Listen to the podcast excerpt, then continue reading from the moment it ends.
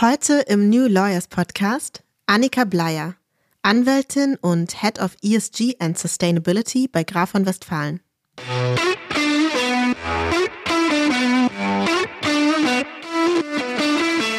Also wir hatten jetzt einen Fall, wo uns, wo wir ganz offen gefragt worden sind, wie wir uns zu bestimmten Dingen positionieren oder ob wir Pro Bono Arbeit anbieten, wie das aussieht bei uns mit Klimaneutralität. Also es sind so Themen, die langsam auch angesprochen werden von den Bewerberinnen und Bewerbern. Und das ist natürlich auch ein großer Treiber von Veränderungen.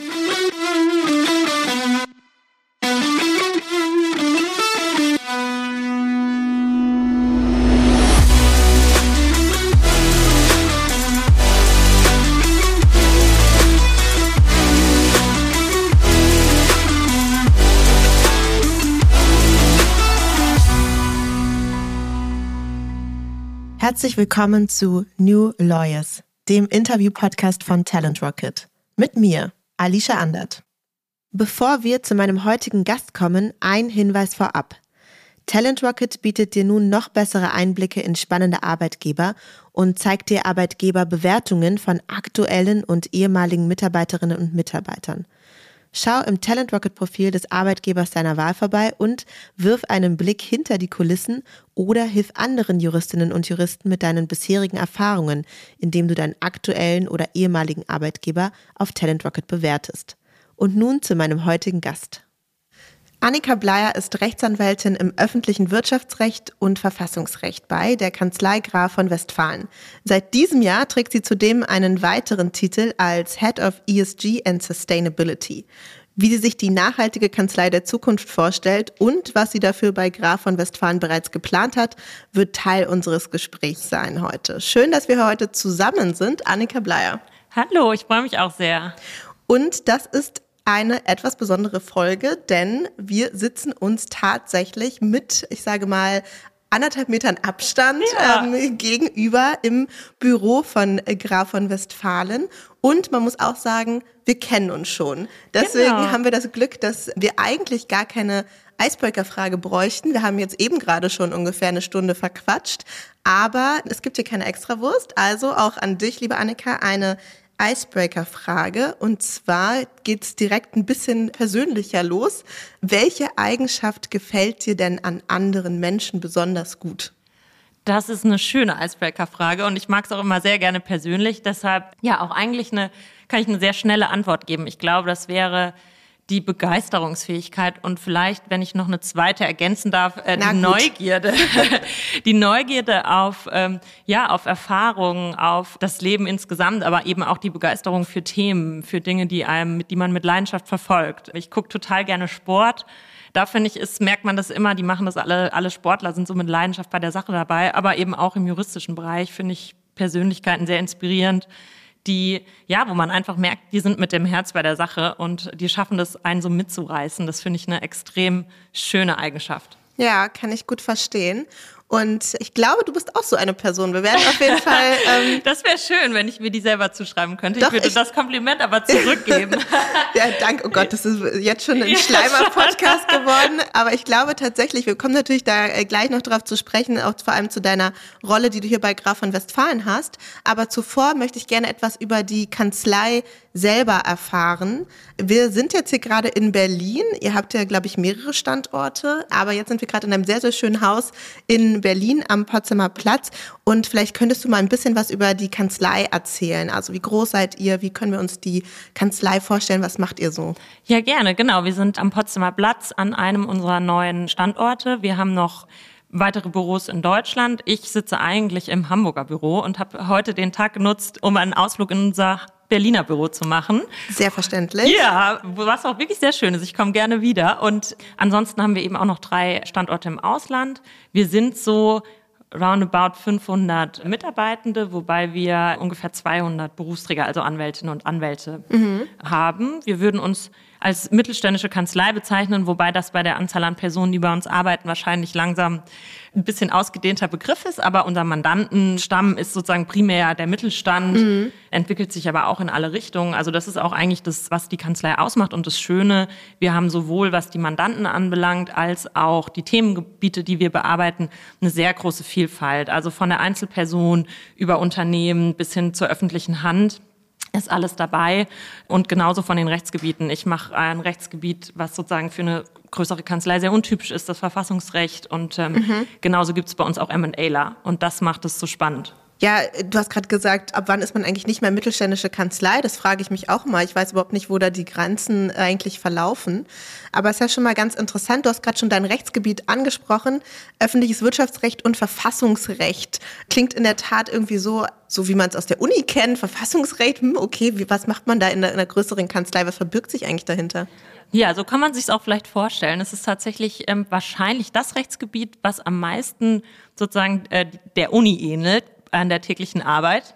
Also genau, ich mache natürlich ganz in Anführungszeichen klassisches öffentliches Wirtschaftsrecht. Das ist ja auch auf der Mantel, in dem öffentlich-rechtliche Streitigkeiten bei uns dann landen vor den Verwaltungsgerichten. Wir machen aber eben auch sehr viel Verfassungsrecht und ich beschäftige mich auch noch viel mit der EMRK, also mit dem Menschenrechtsschutz. Mhm. Und die tägliche Arbeit sind eigentlich genauso vielfältig wie das Rechtsgebiet an sich, weil wir oftmals natürlich, äh, Verfassungsrecht spielt ja in alle Rechtsgebiete mit rein. Das ja. ist im Prinzip die Grundlage, das Dach, je nachdem, wie, man's, wie man draufschaut und muss deshalb auch eigentlich immer berücksichtigt werden. Deshalb arbeite ich auch mit sehr vielen Kolleginnen und Kollegen zusammen, die eben dann verfassungsrechtliche Expertise bei ihren Beratungsmandaten benötigen. Und das geht dann inhaltlich von zivilrechtlichen Dingen über Strafrecht, aber eben auch im öffentlichen Recht.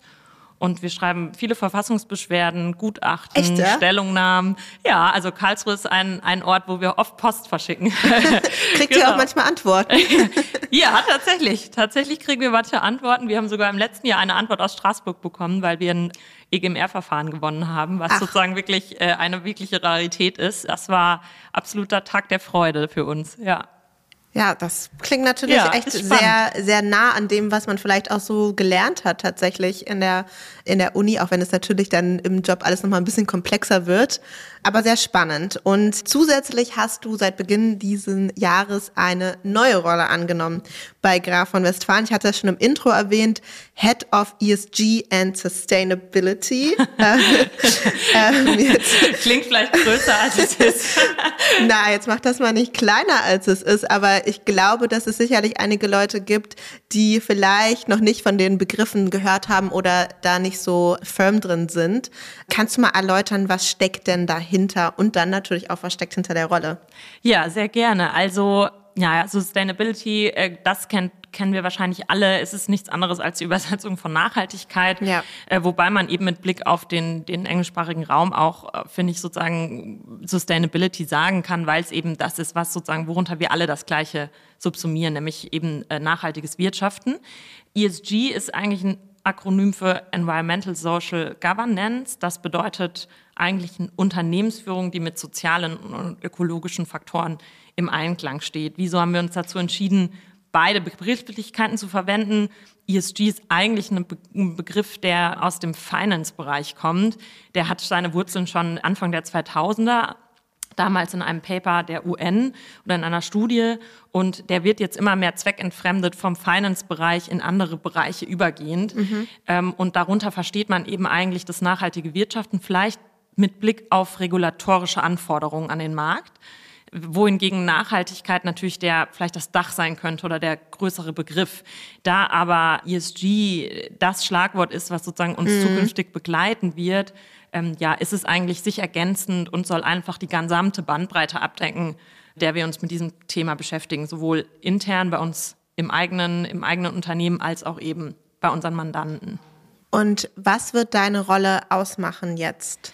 Ja, das ist spannend. Die ist noch im Entstehen, würde mhm. ich sagen, was es genau, was es genau mit sich bringt. Ich habe mich schon lange, eigentlich seit Beginn äh, meiner meiner Anwaltstätigkeit bei GVW mit sozialen Themen beschäftigt, insbesondere mit der Pro Bono Beratung. Das war mhm. eigentlich so ein bisschen mein, mein, ja, mein Herzensprojekt, was ich bei GVW mit aufgebaut habe, weil mir es einfach sehr, sehr wichtig war, dass das was ist, was einfach zu unserem Selbstverständnis gehört und was wir machen sollten als Kanzlei, wo wir so viel Expertise haben und jeder irgendwie eine halbe Stunde mal erübrigen kann, um sich ja pro bono mit Fällen zu beschäftigen. Kannst du ganz kurz erwähnen oder ein bisschen erläutern, wie genau pro bono abläuft, falls es irgendwie Leute gibt, die das noch nicht gehört haben? Ja, gerne. Also pro bono Beratung kennen viele Studierende wahrscheinlich noch von ihren Unis, weil mhm. da ist das inzwischen gang und gäbe, kommt ein bisschen aus dem angloamerikanischen Rechtsraum wo die Pro Bono Beratung total verbreitet ist, dass man unentgeltlich Menschen oder auch äh, gemeinnützige Vereine unterstützt, die eben bedürftig sind, die gemeinnützig sind, die sozusagen für, für den guten Zweck sich engagieren als Verein oder gemeinnützige Organisation oder eben als bedürftige Privatperson und dass man ähm, diesen Vereinigungen und Menschen eben umsonst Rechtsrat gibt, weil ihnen sonst oftmals der Zugang zum Recht erschwert zumindest ist, wenn nicht sogar verstellt. Und hier kommen so ein bisschen die größeren Kanzleien ins Spiel, weil gerade bei größeren Vereinen, die sich gemeinnützig engagieren, die brauchen oftmals viel Manpower für, für Pro Bono-Projekte, die dann mhm. ein Einzelanwalt gar nicht bieten kann. Und da kommen die größeren Kanzleien ins Spiel. Ja, das sind immer spannende Blicke über den eigenen Tellerrand hinaus. Und das ist bei uns inzwischen auch gang und gäbe, was mich sehr freut. Und so cool. hat es eigentlich auch angefangen. Mhm. Und dann hat es sich immer weiterentwickelt. Dann kamen andere Themen dazu. Nachhaltigkeit mit Blick auf ökologische Faktoren. Das heißt, wie reisen wir, wie beschaffen wir eigentlich, wie nachhaltig ist unsere eigene Beschaffung. Ja. Und so ist das Thema langsam von allen Seiten gewachsen. Auf der anderen Seite haben wir eben auch gemerkt, unsere Mandanten beschäftigt genau das gleiche Thema. Das heißt, irgendwie war unser eigenes Bedürfnis da, das Marktbedürfnis da und wir haben gemerkt, okay, wir müssen da irgendwie mehr draus machen, wir müssen dem Thema mehr Raum geben, wir müssen da mehr Unternehmen, mehr Manpower reinstecken und ja, so, so ist das eigentlich entstanden. Du hast gerade schon gesagt, wie ihr sozusagen dazu gekommen seid von auch der Mandantenseite, die sich damit beschäftigt, dass es auch für euch ein Thema geworden ist. Ich kann bestätigen, wenn man im wirtschaftlichen Kontext, so im Business-Kontext unterwegs ist, dann kommt man auch an keiner Veranstaltung mehr vorbei, wo es nicht irgendwie um ESG geht. ähm, das Schlagwort ist, leuchtet überall. Ja, absolut, es findet überall statt. Gerade natürlich auch nochmal durch so Themen wie jetzt das Lieferkettengesetz oder auch die Whistleblower Directive und so weiter, so Compliance-Themen, da findet überall ESG oder ESG, wie man dann deutsch sagt, statt. Bei euch ist es ja aber so, ihr seid ja keine regulierte Branche jetzt als Anwaltschaft, anders als zum Beispiel ja der Finanzsektor, der sich damit dann schon etwas mehr auseinandersetzen musste. Warum ist es denn trotzdem für eine Kanzlei wie euch relevant, sich damit auseinanderzusetzen? Ja, das ist eine spannende Frage, weil die wird natürlich auch intern gestellt. Mhm. Ähm, das ist auch eine Frage, die, die man eigentlich im Kontext von einer Entwicklung beantworten muss. Es ist zwar durchaus so, dass wir derzeit nicht zu keiner regulierten Branche gehören, so dass wir nicht beispielsweise berichtspflichtig sind. Mhm. Letztlich ist es aber so, dass uns sozusagen vielleicht zweierlei Aspekte dazu veranlassen sollten, dennoch da äh, dem in nichts nachzustehen, was die Handlungen angeht, mit Blick auf das nachhaltige Wirtschaften, weil zum einen unsere Mandanten das Thema auf ihren Tischen haben und die teilweise zu den regulierten Branchen natürlich gehören ja. und das auch mit Blick in die Zukunft absolut zunehmen wird, ähm, sodass über das Lieferkettengesetz beispielsweise wir als Dienstleister dieser Unternehmen zunehmend selbst in die Pflicht genommen werden, wenn es zwar nicht durch eine eigene Regulierung ist, dann aber durch den Druck vom Markt, mhm. weil ein großes Unternehmen sich inzwischen gar nicht mehr leisten kann, einen Dienstleister einzukaufen, der sich nicht an die Standards hält, die für sie wichtig sind und über die sie ja dann auch Berichte berichten müssen oder ja. eben compliant sein müssen. Das heißt, das ist ein, wie soll ich sagen, ein Hebel, mhm. der uns dazu veranlassen sollte. Und ein anderer Hebel ist natürlich auch die eigene Rolle zu verstehen in diesem Transformationsprozess, der uns als Gesellschaft trifft und da auch eine Verantwortung zu übernehmen für ein Thema, was nicht unbeachtet bleiben darf und was äh, sozusagen uns auch aus einem, ja, aus einem eigenen Verantwortungsgefühl deshalb beschäftigen sollte und nicht nur, weil eben da der Markt auch drückt. Aber letztlich sind es eben verschiedene Seiten, die da auf uns zukommen. Es ist auch, da werden wir bestimmt auch gleich noch dazu kommen, es ist auch der Druck von unten, von unserem Nachwuchs, mhm. der ganz deutlich macht, dieses Thema ist kein Thema, was man als nice to have mal nebenher mitlaufen lassen kann oder dem man so, dass man so Zähneknirschen tolerieren kann. Nee, das ist ein Thema, wo man sein ganzes äh, Herzblut reinstecken sollte, weil es auch einfach zu wichtig ist für uns alle. Ja, jetzt hast du es gerade schon angesprochen, der Nachwuchs drückt von unten quasi. Ich glaube auch, das ist mein Eindruck, dass solche Themen wie ESG und Corporate Social Responsibility und was ist eigentlich die Sinnhaftigkeit und wie machen wir die Dinge mhm. sehr, sehr stark von gerade Jüngeren eingefordert werden. Ist Absolut. das auch dein Eindruck? Absolut. Also das kommt wirklich von da und man merkt auch den Unterschied? Absolut. Also in allen Gesprächen, die ich führe, das waren gerade im vergangenen Jahr wirklich sehr viele mit Nachwuchsjuristinnen und Juristen, ist mein Eindruck, dass das Thema des eigenen Impacts, wie man so schön sagt, heutzutage eine ganz entscheidende Rolle spielt. Das heißt, das hat viel mit Selbstwirksamkeit zu tun und das heißt, dass eben nicht nur ich selber das Gefühl haben möchte, was Sinnvolles zu tun, sondern dass auch die Organisation, für die ich arbeite, in der ich mich, ja, in der ich, in der ich eingegliedert bin, auch die soll irgendwie mhm. was Sinnvolles tun und einen gesellschaftlichen Mehrwert schaffen. Und ich glaube, diese Sinnhaftigkeit der Arbeit oder der, der Impact, den man, den man selber irgendwie spüren möchte, das ist, der ist am Stellenwert so hoch, Mhm. Der ist so hoch von seinem Stellenwert geworden, dass, dass den auch Kanzleien nicht unbeachtet lassen können. Und da ist schon eine aktive Nachfrage auch. Also wir hatten jetzt einen Fall, wo uns, wo wir ganz offen gefragt worden sind, wie wir uns zu bestimmten Dingen positionieren oder ob wir Pro Bono-Arbeit anbieten, wie das aussieht bei uns mit Klimaneutralität. Also das sind so Themen, die langsam auch angesprochen werden von den Bewerberinnen und Bewerbern.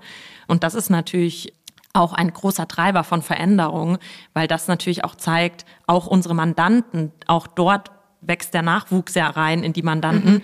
die genau das gleiche Bedürfnis haben. Das heißt, ich glaube, da geht es viel um Veränderungen, was natürlich letztlich auch teilweise Generationenkonflikte auslösen kann. Das, das muss man, glaube ich, fairerweise sagen, weil da auch ein bisschen Welt, ja, Weltansichten aufeinanderprallen. Vielleicht kann man das so sogar fassen. Aber ich glaube, man muss es beachten und man muss dem, dem auch Raum geben weil eben diese, diese eigene Rolle was ist, was, glaube ich, zunehmend wichtiger ist. Vielleicht kann man auch sogar so sagen, dieses Bild, was man früher hatte von dem monetär orientierten und ja, statusgeprägten Großkanzleianwalt oder Anwältin, ich glaube, das ist überholt. Ich glaube, das ist nicht mehr der Grund, warum die Mehrheit der Personen in, in Kanzleien gehen möchte. Zumindest gibt es da auch eine Gegenbewegung oder ich, na, ich glaube, es gibt sehr Gott viele. Ja, zum Glück, zum Glück zum auf Glück. jeden Fall. Ähm, Finde ich auch sehr, sehr interessant. Der Markt ist ja momentan so, dass es viel zu wenig Nachwuchs gibt.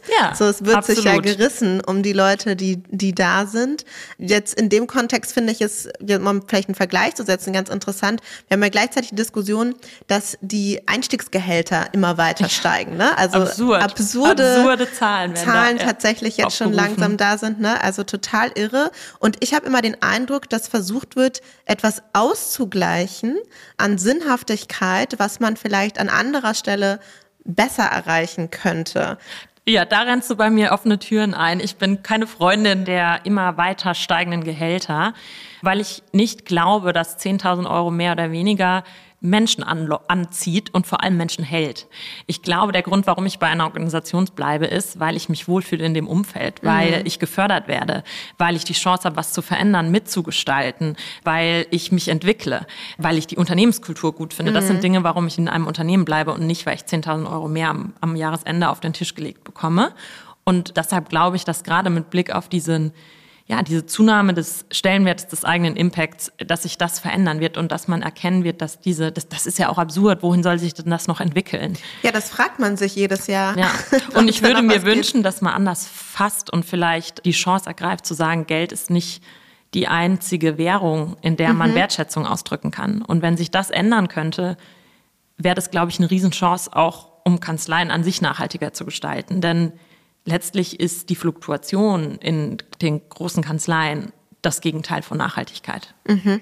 Ja, interessant, ne? wenn man Nachhaltigkeit mal etwas breiter fasst und auch mal wegkommt von rein ökologischer Nachhaltigkeit, dann muss man eigentlich wirklich darüber nachdenken, genau was ist mit Mitarbeiterbindung, wie nachhaltig ist es, dass man alle zwei Jahre den Bestand von Associates auswechselt. Absolut, es ist ein total guter Punkt, wenn man an ESG, über ESG redet, wenn man ESG liest und auch insgesamt das ganze Thema Nachhaltigkeit, alle haben doch sofort das Bild der Klimaneutralität im Kopf. Mhm. Es geht sofort um Themen wie Ökostrom, fahren wir Bahn oder fliegen wir. Das sind Themen, die sofort in den Kopf kommen. Was nicht so Themen sind, die in den Kopf kommen, sind aber soziale Verantwortung, mhm. sind ähm, Unternehmens-, also Governance-Strukturen, was ja auch in ESG steckt, wozu Diversität gehört, wozu gehört, dass man eben Menschen, ja, mit Menschen, mit Ressourcen nachhaltig umgeht. Und das ist nun mal die Ressource in der Kanzlei, ist der Mensch. Mhm. Ja, absolut. Ja, wenn du das jetzt gerade alles so erzählst, dann erübrigt sich fast schon meine Frage, aber ich stelle sie trotzdem mal. Glaubst du, es können sich Kanzleien zukünftig überhaupt noch leisten, sich mit diesen Themen nicht auseinanderzusetzen? Also ich hoffe es nicht, weil ich, äh, weil ich in dieser Veränderung eine Riesenchance sehe. Deshalb äh, würde ich jetzt mal sagen, nein, ihr könnt es euch nicht leisten. Und ich glaube es aber tatsächlich auch nicht von meiner Einschätzung jetzt von der derzeitigen Entwicklung. Dieses Thema nimmt rasant an Fahrt auf. Ja. Alleine das Thema, und das ist eben nur ein Teilaspekt der ökologischen Perspektive, das ist ja so befeuert worden durch den Klimabeschluss vom Bundesverfassungsgericht Bundesverfassungsgericht in rechtlicher Hinsicht, mhm. aber ja auch in tatsächlicher Hinsicht durch den Druck der jungen Menschen, die alle auf die Straße gehen. Und inzwischen sind es ja eben nicht nur die, die Schulkinder, die bei Fridays for Future mitlaufen, sondern das sind, es ist die, ja, ein, ein Querschnitt aus der Gesellschaft, der sich für das Thema, die sich für das Thema stark machen. Und deshalb ist es, glaube ich, ein Belang, der uns alle angeht und deshalb eben auch Kanzleien. Und ich glaube, wenn man das verpasst, wenn man denkt, das ist ein ein, ich sag jetzt mal, vielleicht ein Faktor, wo man nur Geld reinsteckt, ja, was mhm. ja in mhm. Kanzleien immer schwierig ist. Ja, ich glaube, dann übersieht man die Relevanz dieses Themas. Ja, ich denke auch, dass man das Ganze mit etwas Weitblick betrachten muss, da es sich definitiv zukünftig auswirken wird. Ich glaube aber wahrscheinlich sogar gar nicht so weit in der Zukunft, sondern schon eher mittelfristig auswirken wird, wenn man sich damit nicht befasst. Um trotzdem einen Blick in die Zukunft zu werfen, wie sieht denn für dich die nachhaltige Kanzlei der Zukunft aus? Und wo steht ihr da aktuell? Ja, das ist eine schwierige Frage. Vielleicht müssen wir dazu mal wieder einen Design-Workshop machen, Alicia. das würde mich nämlich tatsächlich auch interessieren, was da für Ideen rauskommen würden, wenn man Kanzlei nicht umdenkt, sondern neu denkt. Wenn man mhm. eben äh, sozusagen nicht in den Strukturen ist, und diese versucht umzuwandeln, in denen wir uns jetzt bewegen, sondern wenn man mal ein weißes Papier nehmen würde und sagen würde, wie wäre es eigentlich cool, wie wäre es nachhaltig, wie wäre es so, wie wir uns das eigentlich vorstellen würden. Da wäre ich gespannt, was bei rauskommt. Aber sicherlich sind Themen, die, mit denen ich mich auch jetzt gerade intensiv beschäftige, Mobilitätskonzepte. Mhm. Wie bewegen wir uns fort zwischen den, bei uns zwischen den Standorten? Das trifft alle großen Kanzleien, aber auch im Ausland zwischen den Standorten, aber auch mit Mandanten. Wie gehen wir zu Gericht? Gehen wir zu jedem Gerichtstermin selbst? Versuchen wir mehr online zu machen? Da muss man mal drüber nachdenken, weil natürlich die Persön der persönliche Kontakt, das merken wir jetzt ja gerade auch, wie schön es ist, einfach sich gegenüber zu sitzen. Ja, natürlich. Das kann nicht einfach ersetzt werden. Letztlich brauchen wir aber ein Konzept, was sozusagen dennoch in sich stimmig und nachhaltig ist und wo vor allem, und das ist ja auch eigentlich der Kern der Nachhaltigkeit, wo nichts verschwendet wird, wo, wo eben sorgsam mit Ressourcen umgegangen wird. Und das Gleiche gilt auch für Raumkonzepte. Inzwischen durch unsere Homeoffice-Policy besteht die Möglichkeit, dass man zwei, drei Tage die Woche zu Hause arbeitet oder remote arbeitet dann ist die Frage, braucht man noch diese, diese Bürogebäude, die, die das sind ja monströse Bürotürme. Ja. Wir haben gerade vorhin drüber geredet, am Potsdamer Platz sozusagen, wie viele Kanzleien hier sitzen, wie viel Raum das ist, wie viel Energiekosten das sind, Heizkosten und so weiter. Vielleicht ist das eine gute Initiative. Wir fragen alle Kanzleien, die am Potsdamer Platz wohnen, ob sie alle in eine große Kanzlei-WG ziehen möchten. Das wäre doch mal, das wäre auf jeden Fall witzig. So, schon haben wir eine ich Idee Ich direkt machen. Genau. Also so Raumkonzepte auch ganz wichtig. Aber eben auch Vielfalt wie können wir wirklich echte Vielfalt, Diversität, wie auch immer wir es bezeichnen wollen, fördern in Kanzleien und eben auch wie binden wir Mitarbeitende länger an die Kanzlei? Das wird für mich oder das ist für mich ein Thema, was mich sehr umtreibt, weil ich das eigentlich als wirklich weder aus wirtschaftlicher Sicht ja. noch aus persönlicher Sicht nachhaltig finde, wenn man Mitarbeitende nach drei bis fünf Jahren im Schnitt verliert, weil sie nicht mehr können. Ja weil sie ausgebrannt sind, weil sie sagen, okay, jetzt hat man ein bisschen Geld verdient, drei bis fünf Jahre lang und jetzt wechselt man in einen ja, vielleicht weniger stressigen Job. Und das sollte doch nicht der Grund sein, warum man das ausgibt, was man irgendwie liebt und was einem so viel Freude bereitet. Ja, absolut. Ich finde das Thema tatsächlich auch wahnsinnig spannend, weil ich glaube, ähm, dass das ein riesenwirtschaftliches Thema ist. Total. Ne? Also was Total. immer so ein bisschen so ähm, so ein HR-Thema, was dann so ein bisschen abgewunken ja. wird. Ne? Was, was sollen wir jetzt hier machen, um die Mitarbeiter zu motivieren? Aber wie wahnsinnig wichtig die Kultur ist und die Umgebung, in der man arbeitet und dass Leute einen Arbeitgeber nicht verlassen, wenn sie dort zufrieden und glücklich sind und sich weiterentwickeln Total. können. Ne? Also da ist so viel drin. Ich glaube, wir haben doch schon mal vorab darüber gesprochen, wie viel Geld es kostet, wenn ein Mitarbeiter oder eine Mitarbeiterin geht. Genau. Ich habe die Zahl schon vergessen. Das waren, ich glaube, 150, äh, 150, 200, äh, 100.000 Euro. Ja. Ja. Und äh, roundabout, das habe ich mal gelesen. Ja. Ähm, was ein Mitarbeitenderwechsel kostet. Und ich meine, das muss man sich mal vorstellen, wie viel Geld das ist. Und das damit, ist irre. das ist ja nur ich meine, schon fast ein Jahr ein Associate. Genau. Da, ja, also bei uns könnte man ein Jahr Associate bezahlen. Kommt drauf an, wo man da vielleicht anklopft. Genau. Oder wo der bezahlt werden soll. Aber genau, das ist es. Es ist ein totaler wirtschaftlicher Faktor. Und ich glaube, es wird auch unterschätzt, weil der Bewerbermarkt, du hast es vorhin schon gesagt, wird ja, ja immer kleiner ja, ja, und immer anspruchsvoller. Gerade mit Blick auf solche Faktoren, die wir heute auch besprechen, mit Blick auf Nachhaltigkeit, mit Blick mhm. auf eigenes Engagement, eigene Entwicklungsmöglichkeiten, eigene Mitgestaltungsmöglichkeiten. Mhm. Und ich glaube, da ist es ein echter Differenzierungsfaktor, wenn man sagen kann, hey, wir fördern unsere Leute, wir schauen mal, was für Stärken stecken eigentlich da drin. Nicht, das ist ja das typische Bild, ein Anwalt macht halt alles, Mhm. völlig stärkenunabhängig. Mhm. Es wäre doch auch mal ein Ansatz zu sagen, wir machen eher projektbezogene Teams und schauen, wer hat welche Stärken und welche braucht man da eigentlich, um mhm. dieses bestimmte Projekt umzusetzen. Und ich glaube, so würde man auch Menschen fördern, die eben vielleicht denen bestimmte Aspekte des Jobs sehr viel Spaß machen, aber andere vielleicht weniger. Und so könnte man, glaube ich, auch erreichen, dass Menschen länger bleiben. Dazu müsste man aber Zeit investieren. Man müsste mit den Leuten sprechen. Ja, man müsste sozusagen anhören, was sind eigentlich und, und sich auch anschauen, was sind die Stärken von der jeweiligen Person, wohin will man sich entwickeln. Und ich glaube, diesem ganzen Thema wird in Kanzleien zu wenig Zeit geschenkt, weil die Zeit in Kanzleien, wie wir beide wissen, einfach auch immer knapp ist die Zeit ist immer knapp und man wird in, äh, wie ist das nochmal, sieben Minuten oder acht Minuten Schritten? Ja, äh, sechs Minuten. In sechs, oh Gott, alle sechs Minuten. sechs Minuten äh, Schritte. Gut, also ich bin raus. ähm, na gut, aber wie auch immer, du hast ja jetzt diese neue Rolle erstmal angenommen und wir müssen gleich noch unbedingt darüber sprechen, was jetzt so deine ersten Schritte waren in der neuen Rolle.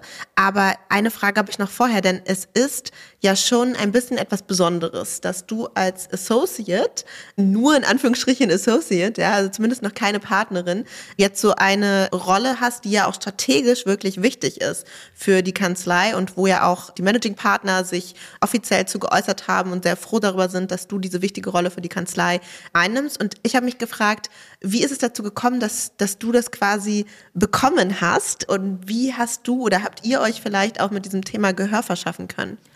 Ja, also ob das, ob das jetzt äh, sehr besonders ist, als Associate diese Rolle zu haben, das äh, sollen andere bewerten. Aber ich bin auf jeden Fall sehr dankbar, diese Rolle zu haben oder diese Rolle ausfüllen zu dürfen, weil es, und das äh, schließt den Kreis zu gerade, glaube ich, eine Stärke von mir ist, dass ich einfach vom Typus her so bin, dass ich einfach Dinge anpacke und, und einfach versuche umzusetzen, wenn ich eine Idee habe. Der Begeisterungsfähigkeit. So, ne? ja, vielleicht, vielleicht. Und genau, ich habe einfach, wenn ich, wenn ich den Eindruck habe, da ist was, wofür ich mich begeistern kann, ja, dann versuche ich andere anzustecken und mitzuziehen und und dann entstehen ganz tolle Projekte. Und so war das eigentlich bei uns auch, dass ich einfach in Gesprächen rausgefunden habe, mit Kolleginnen und Kollegen, dass ein großes Bedürfnis besteht, sich zum Beispiel pro bono zu engagieren, mhm. dass insgesamt soziales Engagement der Kanzlei so wichtig ist, aber eben auch man den eigenen ökologischen Fußabdruck hinterfragen kann. Und wenn man mit vielen Kolleginnen und Kollegen spricht und man merkt, das ist ein Thema, was alle ja, was alle umtreibt, dann ja, war für mich irgendwie der Schritt nicht weit zu sagen, lass doch da mal was machen. Und da haben sich dann gleich direkt äh, ja, Leute gefunden, die mitgezogen haben. Und so haben wir eben nach und nach, ich sage jetzt mal unsere CSA-Praxis, haben wir sie damals noch benannt, eben äh, Corporate Social Responsibility Aktivitäten, angefangen zu koordinieren, weil, und das ist eine eine Beobachtung, die ich jetzt gemacht habe in der Zeit, seitdem ich diese Dinge koordiniere. Strukturen helfen auch manchen Menschen, um sich zu engagieren. Das heißt, je größer der Laden ist und je, und das ist in Besonderheit vielleicht auch an Kanzleien, je individueller auch das Verhältnis zu dem eigenen Chef ist, weil man ja immer den eigenen Partner oder die eigene Partnerin als Vorgesetzten hat, desto wichtiger ist es, Strukturen zu schaffen, die es jedem und jeder ermöglichen, relativ niedrigschwellig sich zu engagieren, wenn man Lust hat. Das heißt, nicht jeder muss immer von A anfangen, wenn er vielleicht sich mal pro bono engagieren will, sondern mhm. ähm, wir haben jetzt sozusagen ein sehr einfaches Modell entwickelt, wie jeder einfach pro bono arbeiten kann, wenn er darauf Lust hat. Und zwar unabhängig vom eigenen Partner oder der eigenen Partnerin. Und das ist eine Beobachtung, die mich total gepusht hat, weil ich das Gefühl hatte, ja, diese Strukturen können was verändern. Und in Gesprächen haben auch die Partnerinnen und Partner dann bemerkt, dass sich das eben lohnt, solche Strukturen aufzubauen. Und so ist das immer weiter gewachsen über die letzten zwei Jahre. Und jetzt war das letztlich, glaube ich, eine, eine ja, konsequente Fortführung, dass man sagt, die, die Stelle wird eben teilweise um, umgewandelt und umgemodelt und ähm, ich wachse jetzt eben diese neue Rolle rein, wo ich davor schon sehr viele Projekte in diesem Bereich koordiniert habe. Wie können wir uns denn deine neue Rolle jetzt ganz konkret vorstellen? Denn wir haben ja gerade schon die alle sechs Minuten gesagt. Also die bekannte Billable Hour ist ja schon ein Thema. Ihr habt auch bestimmte Vorgaben, wie das einfach in Kanzleien üblich ist, dass man eben bestimmte Anzahl an Stunden abrechnen können soll. Kommt das jetzt bei dir alles obendrauf oder habt ihr da ein anderes Modell gefunden? Ja, also die, die, die Billable Hour Gespräche, die, die finde ich wirklich das Unsäglichste an unserem Job, weil das so ein ja, wir hatten, glaube ich, auch schon mal das Gespräch darüber, ein innovationshemmendes Modell ist aus meiner Perspektive. Ja, aber, vertrete ich ja auch mal diese Auffassung, aber sie ist irgendwie noch da. Sie hat sich durchgesetzt, ja. Also man muss es, man kann es nicht anders sagen. Aber natürlich ist der Druck da, bestimmte Stundenanzahlen zu schaffen und das ist auch bei mir weiterhin so. Wobei man sagen muss, ich, ich schaue auf das Thema gerne von der anderen Seite. Ich bin einfach auch sehr, sehr gerne Anwältin. Mhm. Ich mache einfach gerne Mandatsarbeit. Ich spreche super gerne mit Mandanten. Ja, ich schreibe sehr gerne Verfassungsbeschwerden und beschäftige mich mit dem Verfassungsrecht. Dafür kann ich mich genauso begeistern oder insbesondere für den Menschenrechtsschutz auch. Das ist ein ganz großer Treiber und deshalb ist es einfach eine sehr schöne Abwechslung. Und zu diesem Teil eben, der doch den Großteil meiner Arbeitszeit auch noch in Anspruch nimmt, kommt jetzt eben ein Teil ESG Sustainability dazu, wobei ich natürlich andere Anforderungen habe als Kolleginnen und Kollegen. Das wurde schon reduziert. Das heißt, es kommt nicht alles on top. Man muss aber schon sagen, dass es natürlich einfach viel Arbeit ist. Gerade am Anfang wenn man in so eine neue Rolle reinwächst, dann muss man natürlich viele oder will man auch viele Gespräche führen. Man muss sich auch in andere Themen neu einarbeiten oder tiefer einarbeiten als bisher und genau möchte ja dann auch der Erwartung gerecht werden, die an so einen Titel ja. dann auch äh, gestellt werden. Ja, ja, selbstverständlich. Du hattest es vorhin schon mal ganz kurz erwähnt, wir müssen einen neuen Design-Workshop machen. Also der Grund, weshalb wir uns schon kennen, ist, weil wir das Thema ESG ja schon mal mit der ganzen Kanzlei genau. zusammen beleuchtet haben. Und auch hier in Berlin. Auch hier in Berlin, das stimmt, genau. Und ja, da sind ja auch schon echt äh, coole Ideen bei rausgekommen, was man alles so angehen könnte. Jetzt hast du ja diese große Rolle, die du jetzt ausfüllen möchtest. Was waren denn jetzt die allerersten ersten Maßnahmen und was sind so deine nächsten Schritte? Also die allerersten Maßnahmen, die erste Maßnahme war wahrscheinlich einfach erstmal sprechen mit vielen, vielen Personen und nochmal sozusagen auch rausfinden, wer hat denn Lust mitzuziehen, wer hat Lust, sich ein bisschen aktiver einzubringen. Und inhaltlich ist gerade auf meinem Schreibtisch das Thema Klimaneutralität von uns selbst. Das heißt, ja, wie CO2-neutral sind wir eigentlich als Kanzlei und wo sind unsere Big Points, die wir dringend angehen müssen und die wir überdenken müssen. Das ist ein Riesenthema, was mich beschäftigt und was auch sehr viel Zeit in Anspruch nimmt. Zeitgleich wir nehmen den Podcast ja jetzt gerade in einer Phase auf, durch die Ereignisse in der Ukraine ziemlich erschüttert sind, mhm. ist tatsächlich das Thema Pro Bono auch wieder ganz groß, weil mhm. wir uns einfach gerade überlegen, wie können wir helfen, ähm, ja. wie können wir unsere Pro Bono-Expertise da einsetzen. Und das ist ein Thema, was immer mitläuft und was ja jetzt vielleicht auch unter den Begriff ja des ESG fallen würde. Äh, das ist sozusagen ein Dauer, ich sage jetzt mal ein Dauerthema, was mich beschäftigt und was ich auch wirklich als Herzensangelegenheit betrachte, dass das weitergeht und dass sich da möglichst viele engagieren können. Und ja, ein, ein weiterer, ein weiterer, wie soll ich sagen, Punkt auf meiner To-Do-Liste ist, dass wir gerne eines dieser Projekte ja umsetzen oder wenn möglich sogar mehrere Projekte umsetzen möchten von unserem Workshop, ja. den wir gemeinsam hatten. Und wir haben eine interne Umfrage ja gemacht und da hat die ESG-Bilanz ganz klar gewonnen, wobei mein eigenes Herzensprojekt ja eher der Wertebonus war. Ja, das musst du natürlich jetzt äh, für, jetzt für die anderen Leute, die vielleicht nicht bei dem Workshop dabei waren, ähm, beide Sachen erklären. Das mache ich total gerne. Weil ich natürlich auch äh, sagen muss, da du in meinem Team warst, ähm, habe ich natürlich Bist du auch, auch für den Wertebonus. Ja, natürlich bin ich auch für den Wertebonus, aber ich kann verstehen, warum das andere Thema bevorzugt wurde. Jetzt erklär aber erstmal, genau, worum es. Genau, ich erkläre. Also Skibilanz, äh, was kann man sich darunter vorstellen? Wir hatten uns eben gedacht, dass es für die Mandanten zunehmend wichtiger ist zu wissen, na, wie schneidet eigentlich unser Mandat ja unter dem Licht des ESG, der ESG-Kriterien ab. Mhm. Und da haben wir uns eben überlegt, dass es sehr hilfreich sein könnte, gerade weil eben viele der Mandanten zukünftig Berichts, Berichte darüber geben müssen, wie nachhaltig sie aufgestellt sind dass wir ihnen Input geben zu der Nachhaltigkeit des, der Mandatsbearbeitung. Das bedeutet beispielsweise, wie viel wurde geflogen für das Mandat, mhm. wurde viel ausgedruckt, wie viele Stunden wurde denn im Büro gearbeitet und Energie aufgewendet. Ähm, lauter kleinteilige Fragen, die sich an den bekannten Faktoren zur CO2-Bemessung orientieren, aber eben auch im sozialen Bereich und so weiter. Also ein Abbild, ein großes dieser verschiedenen ESG-Faktoren und dass wir das unseren Mandanten sozusagen zur Verfügung stellen am Ende des Mandats, so dass diese relativ leicht erstens schauen können, ob sie damit einverstanden sind, beispielsweise auch mit Blick auf Diversitätsfaktoren. Mhm. Waren Frauen im Team? Wenn ja, wie viele oder waren andere? Wenn nein, warum nicht? Warum, wenn nein, warum nicht? Aber natürlich nicht nur Frauen als Diversitätsthema, sondern eben viele verschiedene Faktoren, die dann Ausschluss darüber geben und beidseitig auch dazu führen sollen, dass man sich Gedanken macht, wenn was noch nicht so gut gelaufen ist. Mhm. Ja, es ist schon eine coole Idee, es muss man jetzt auch Idee. zugeben, ehrlich gesagt. Ich war schon auch begeistert. Ja, es ist schon gut. Es, es funktioniert halt so in, in, zwei Richtungen. Ne? Also man hat irgendwie selber für sich so eine Bilanz gezogen. Genau, die auch so Selbstkontrolle. Genau, Selbstkontrolle, irgendwie so ein reflektierendes Element, aber gleichzeitig liefert man den Mandanten halt auch Mehrwert, Mehrwert dadurch. Das genau. ist schon ganz cool. Okay, aber trotzdem, der Wertebonus. Endlich der Wertebonus. Der Wertebonus, das ist äh, die Idee, dass man als Kanzlei zusammen soziale Stunden sammelt. Und zwar, indem man ein gemeinsames Konto hat und darauf als Kanzlei einzahlt. Jeder kann da mitmachen, indem er sich ehrenamtlich engagiert, indem er Pro Bono Arbeit übernimmt, indem er, wir machen auch soziale Events mit gemeinnützigen Einrichtungen. Und das geht alles auf das Konto.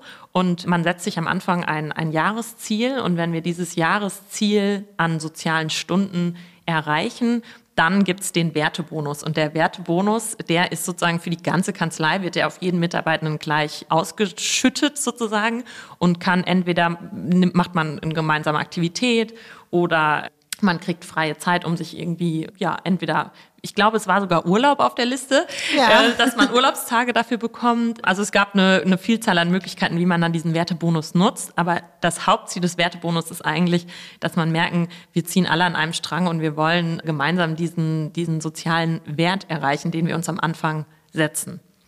Es ist schon auch Es schön. ist eine schöne Idee. Ich setze mich dafür ein, dass wir den, den Wertebonus bekommen. Praktischerweise bist du ja in der Verantwortung, das Schön, jetzt ne? zu tun. Ja. Genau, das haben wir doch gut hingekriegt. Genau. Ja, ist mega spannend. Ich könnte natürlich jetzt gerne auch noch mit dir über die ganzen anderen Ideen sprechen, die auch schon ja, alle. Wir haben natürlich auch vollkommen die Beratungspraxis vernachlässigt. Wir haben nur über unsere internen Themen gesprochen. Ja. Es ist genau so vielfältig.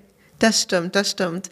Aber ich glaube auf jeden Fall, dass ihr mit, mit deiner Position, auch mit dem, damit das Thema jetzt so groß zu machen, schon in, also aus meiner Perspektive zumindest echt in die richtige Richtung geht. Und ja, mich würde mal interessieren, aus deiner Sicht, glaubst du, dass ihr damit als Kanzlei jetzt ein Zeichen gesetzt habt und das andere nachziehen werden? Ja, also das hofft man natürlich immer. Wenn du mich jetzt aus Kanzleiperspektive fragst, will man ja immer der Vorreiter sein, der zuerst auf äh, das Pferd gesetzt hat. Aber ich glaube schon, dass es ein Zeichen ist. Und zwar einfach, dass wir uns klar abgrenzen von dem vielleicht ja stigmatisierenden Bild, was eben von einer Großkanzlei oder großen mittelständischen Kanzlei bislang existiert hat oder existiert immer noch. Und dass wir uns klar zu bestimmten Werten bekennen, dass wir sagen, ja, wir sind Teil des Rechtsstaats, uns ist soziales Engagement und Übernahme von Verantwortung extrem wichtig. Genauso wie wir Teil der Gesellschaft sind und uns ökologische Werte wichtig sind. Und ich glaube, dieses Bekennen und das auch ganz offensichtlich, Das ist, glaube ich, sehr wichtig und ich glaube, das kann schon andere dazu veranlassen, mitzuziehen. Und das wäre auch meine Hoffnung, dass wir, dass wir schaffen, dass viele Kanzleien mitziehen, weil letztlich ist das Thema, deshalb mag ich das Thema auch so gerne, es ist irgendwie so, ich sage immer, es ist so ein All-Win-Thema. Es ist einfach ein Thema, wo wir doch alle nur profitieren können, wenn man endlich anfängt, Nachhaltigkeit und Wirtschaft zusammenzudenken und das nicht als Counterparts versteht. Das wäre zumindest meine Hoffnung. Das hast du jetzt so schön gesagt. Das muss jetzt das Schlusswort das das gewesen Schlusswort sein. sein. Schade. Ich weiß, aber wir machen jetzt einfach hier erstmal einen Punkt und ich bin sehr, sehr gespannt, was dabei rauskommen wird, welche Maßnahmen ihr umsetzen werdet, werde das weiter beobachten und hoffe natürlich, dass du ganz viel Erfolg und Spaß bei deiner neuen Rolle haben wirst. Und äh, vielen, vielen, vielen Dank. Dank. Ja, vielen, danke dir für das Dank. Gespräch. Hat echt viel Spaß gemacht. Ja, danke, dass ich da sein durfte. Bis dahin, Annika Bleier. Tschüss. Das war Annika Bleier. Wenn dir der Podcast gefällt, dann hinterlass eine Bewertung auf Spotify oder Apple Podcasts. Es dauert nur zwei Sekunden und hilft enorm, um noch mehr Juristinnen und Juristen auf ihn aufmerksam zu machen. Du möchtest bestimmte Gäste hören oder möchtest Feedback geben? Dann melde dich gerne oder folg dem Link, den ich euch in den Shownotes verlinkt habe.